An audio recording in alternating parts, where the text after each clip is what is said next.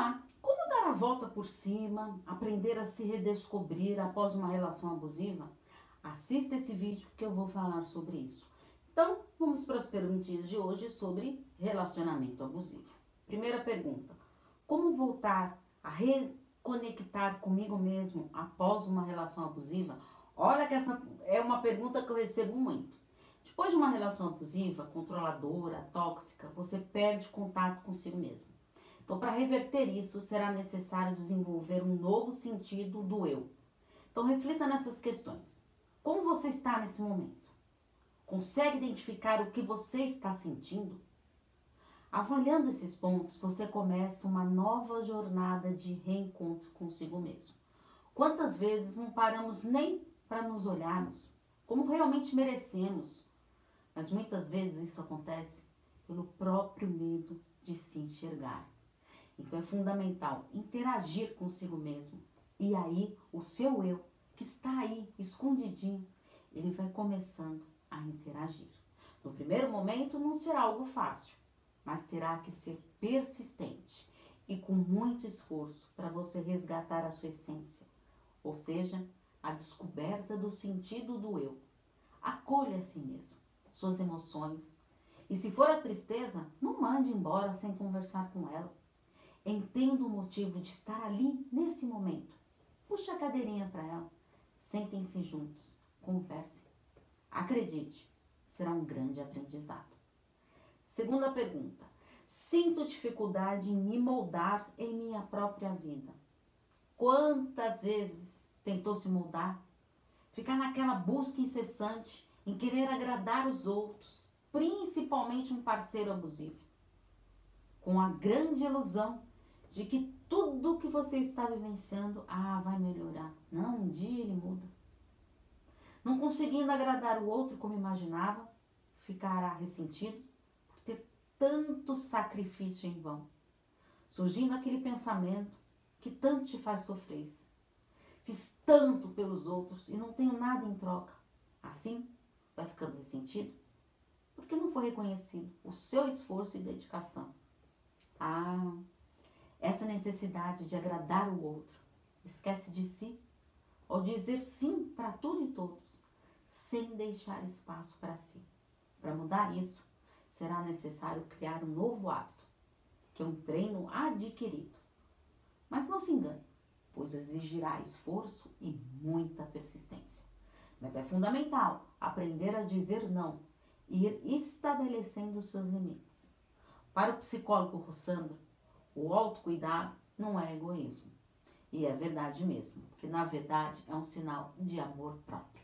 Se você não moldar a sua própria vida, com certeza alguém o fará.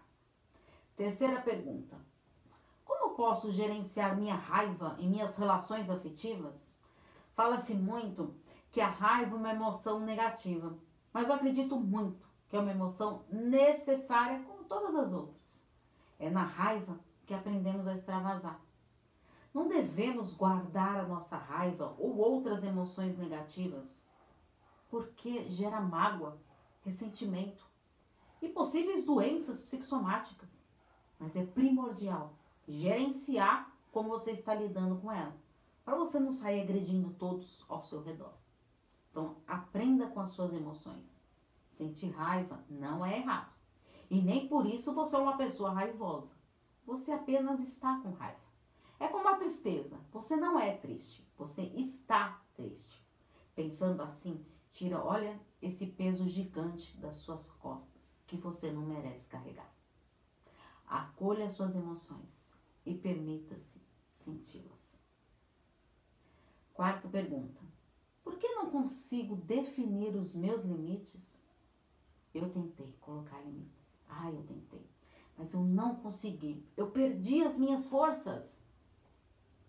Quando escuto essa frase de alguém que viveu uma relação abusiva, sei que é altamente compreensível por tudo que você viveu. Parece que passa um filme na cabeça, não é mesmo? Ao se recordar de tudo que você já sofreu.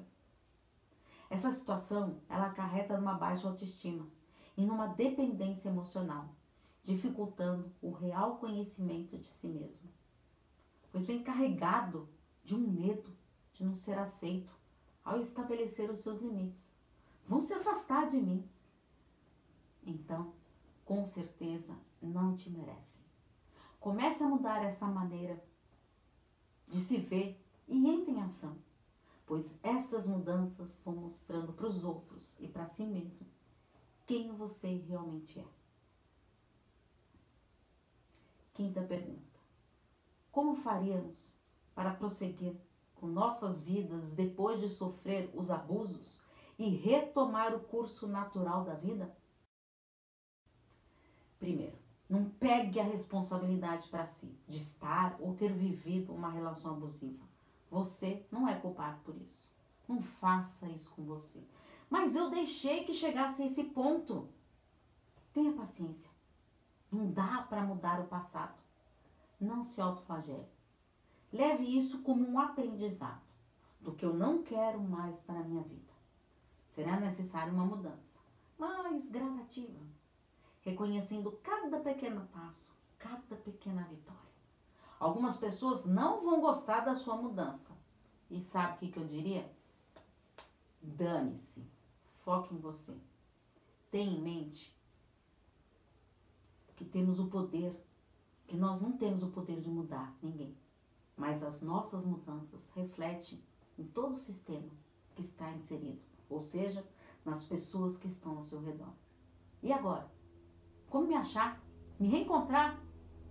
Autoconhecimento, que é um passo muito importante e eu diria indispensável, mas bem difícil. Antes dessa relação abusiva, você se conhecia um pouco, se perdeu de si e agora tem esse compromisso consigo mesmo de se reencontrar mas com o verdadeiro sentido do eu. E se você caiu de paraquedas nesse vídeo aqui, eu sou Paula Freitas, psicóloga, psicoterapeuta de casal e terapeuta sexual. Tenho bastante experiência nos atendimentos com pessoas que sofrem e que querem se reconstruir após uma relação abusiva. Estou à disposição para os atendimentos. É só enviar uma mensagem no meu WhatsApp no 11 9 8313 2371. Porque afinal, quem cuida da mente, cuida da vida. Um grande abraço. Tchau, tchau.